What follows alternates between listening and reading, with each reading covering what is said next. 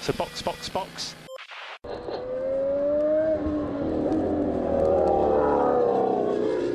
Bom dia e bem-vindo ao sprint de notícias do Box Box Box. Tudo o que você precisa saber sobre Fórmula 1 e automobilismo em geral, enquanto você come aquele iogurte com granola.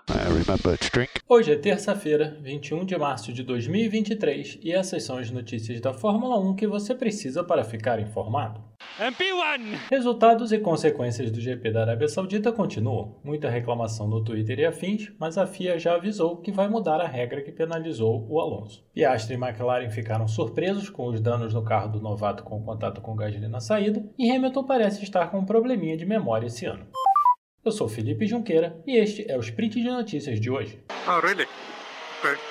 Meio às reclamações usuais nas redes sociais, o que parece que acontece independente do que rola na pista durante o final de semana, sempre tem alguém revoltado com alguma coisa, a FIA anunciou que vai modificar a regra que penalizou o Alonso em Jeddah antes da corrida da Austrália. A Aston Martin supostamente mostrou sete ocasiões nas quais a regra não foi aplicada como se o que está escrito que não pode encostar no carro, então a FIA vai discutir o assunto na reunião do Comitê de Regras Esportivas no dia 23. É incrível que uma regra que existe há tanto tempo não seja escrita de forma clara. Por que escrever que as equipes não podem trabalhar no carro, se você pode simplesmente dizer, durante os 5 segundos ou 10 segundos da penalidade, ninguém ou nada, nenhuma ferramenta, macaco nem nada assim, pode encostar no carro. Pronto, uma regra clara, objetiva, sem espaço para interpretação. A FIA, obviamente, está tentando entortar a história para fazer como se, como se fosse a organização sendo proativa e transparente na criação e aplicação das regras. Complexo querer que as pessoas esqueçam que essa mudança é o resultado de uma situação muito ridícula e desnecessária que a própria FIA se meteu no domingo. A FIA criou uma situação completamente desnecessária. Era realmente seguir o que estava no papel. Se não seguiu em outras ocasiões, então precisa realmente parar e entender por quê. Precisa ficar claro para os times, né, também o que, que é trabalhar no carro, o que, que não é trabalhar no carro. Então, se isso não está claro e em várias outras ocasiões houve dois pesos, duas medidas, está na hora realmente de fazer algum tipo de correção aí na regra. Mas é muito estranho, porque são anos que essa regra está escrita dessa mesma forma e aí agora a FIA resolveu tratar de outra maneira, fez essa questão, principalmente se comparar no mesmo ano, né? Houve a do Ocon na primeira corrida e agora essa do Alonso. A FIA só se enrola. Oscar Piastri e a McLaren deram entrevista dizendo que ambos ficaram surpresos com a seriedade dos danos no carro com o contato no Gasly na largada do domingo. Pareceu realmente um toque comum, mas o carro teve que parar já no final da primeira volta e apesar do resultado ter sido razoável. Para o Piastri, deu 49 voltas com 7 de pneu duros e terminou na frente do Norris, ele estava largando no bolo e talvez tivesse um resultado ainda melhor, mesmo com um carro que obviamente tem performance bastante fraca, talvez seja até o pior do grid no momento. E falando no Norris, a gente sabe que a temporada de uma equipe vai mal quando o piloto largando na frente perde um pedaço do carro e o pedaço causa danos no segundo carro da equipe. Norris pegou a parte da asa dianteira que caiu do carro do Piastri e parou nos boxes no final da segunda volta. Ele tinha largado lá atrás de pneu macio, então é difícil acreditar que ele iria muito mais longe do que foi, mas ouvir da equipe que ele deve deixar o novato passar com o mesmo pneu que ele botou lá na segunda volta deve ter doído no Norris. Supostamente ele ia liderar a equipe e parece que o Piastri tem um plano um pouco diferente para 2023.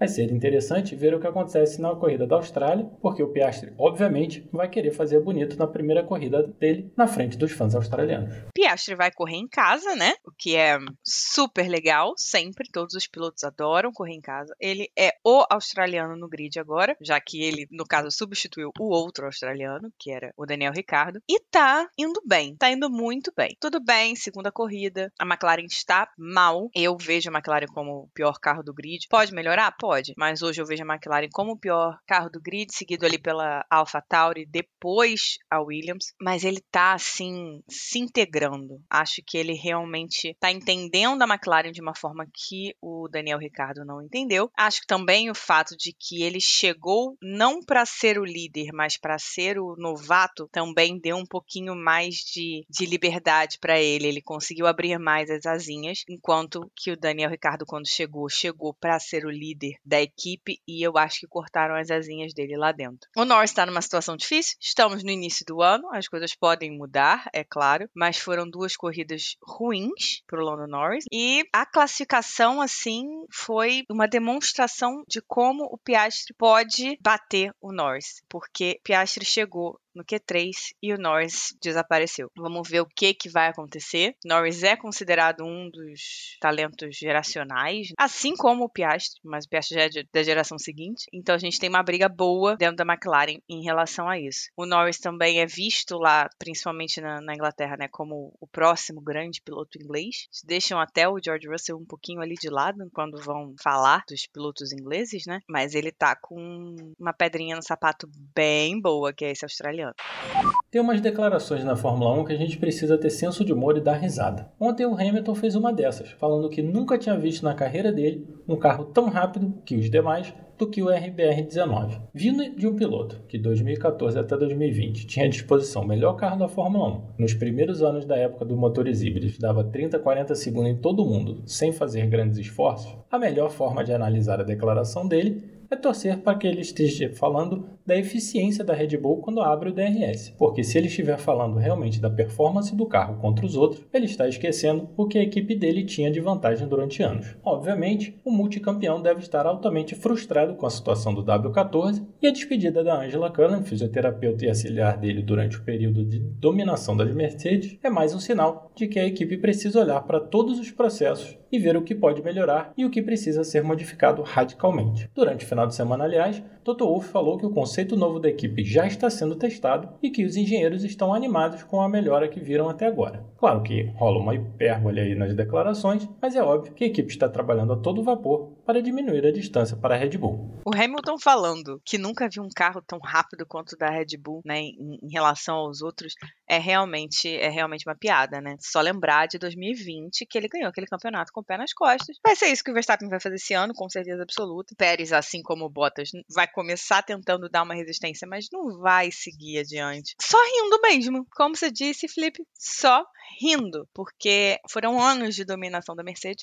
É a mesma coisa a gente chegar agora e falar: não, não, não. O, F2004, lá em, em 2004, né, com o Schumacher, não foi tão dominante assim, não foi tão dominante quanto a, a Red Bull. O MP44 lá em 88 não foi tão bom assim. Gente, há momentos na Fórmula 1 em que carros dominam. Isso acontece. Isso é comum. Os outros alcançam em algum momento. Esse é o momento da Red Bull. Já foi da Mercedes, já foi da Ferrari, já foi da Red Bull também com o Vettel. Não tem por que fazer essas comparações, porque isso sempre vai acontecer. O Toto tá falando do carro que já tá ali em processo de testes, né, da nova versão, enfim. Eles esperam levar, começar a levar as, as novas peças para essa nova versão do W14, esse W14B que vem aí, já na em Baku ou em Imola, para começar ali na fase europeia. Vamos ver o que eles conseguem fazer. Eu tô muito, muito, muito curiosa para ver o que vai acontecer com o teto de gastos não só pela Mercedes, mas também pela, pelo trabalho que a Aston Martin fez, porque eles mudaram muito o carro, dizem que vão continuar mudando, e também pela Ferrari, porque a Ferrari também vai ter que ralar para conseguir melhorar esse carro, desenvolver esse carro até para poder salvar 2024. Tô doida para ver essa questão de, de teto de gastos, que a gente só vai descobrir mesmo em 2024, as punições só vão vir para 2025, mas tô, tô curiosa para o que vai acontecer.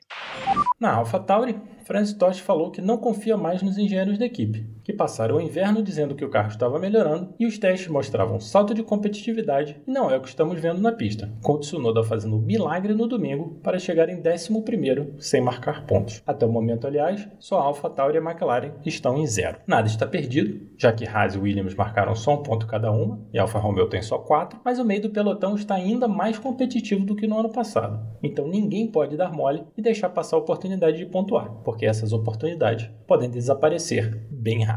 2023 tem cara de que vai ser mais uma temporada fantástica para quem curte a briga das equipes menores em busca das sobras do pessoal da ponta. Bom, AlphaTauri tem o segundo pior carro do grid. Tsunoda tá fazendo milagre, o De Vries está se entendendo ali com o carro de Fórmula 1, correu, fez uma corrida com a Williams no ano passado. Então, por mais que ele já tenha feito testes e tal, é tudo muito diferente. Ele foi campeão da Fórmula E, que tem uma velocidade máxima muito menor, tem Gs né, no pescoço ali muito menores. Ele tá se adaptando, não dá para dizer que não. Ele é praticamente rookie, por mais que ele seja um pouco mais velho. A AlphaTauri tem que trabalhar muito para dar um carro melhor para os pilotos dela, porque tá complexo. O Tsunoda, tadinho, sofreu para chegar em 11 primeiro. Ele deu um grito quando o Magnussen passou, ficou muito frustrado, porque ele sabia o trabalho que ele estava tendo para ficar naquele décimo lugar. Quando ele perdeu, ele sentiu, tadinho. Mas Franz Tost tem suas razões, né? Não, não dá para dizer que não. É melhor ele virar esse departamento aí de engenharia da, da AlphaTauri de cabeça para baixo para entender o que foi que aconteceu, porque tá mal, tá mal.